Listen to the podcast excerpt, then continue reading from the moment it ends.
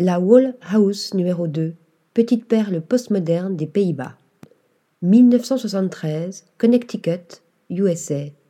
La Wall House est dessinée par John Quentin Edjuk pour l'architecte paysagiste Arthur Edwin Bay.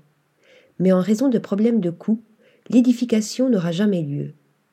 Près de 30 ans plus tard, la bâtisse est finalement construite à Groningen, aux Pays-Bas, pays dont était d'ailleurs originaire Bay.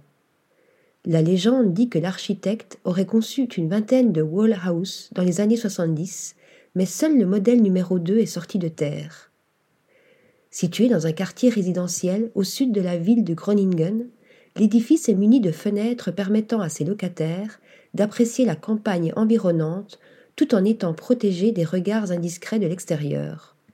La bâtisse s'articule autour d'un mur sur lequel sont accrochées plusieurs pièces sur deux étages. Un mur censé séparer la vie privée de la vie professionnelle.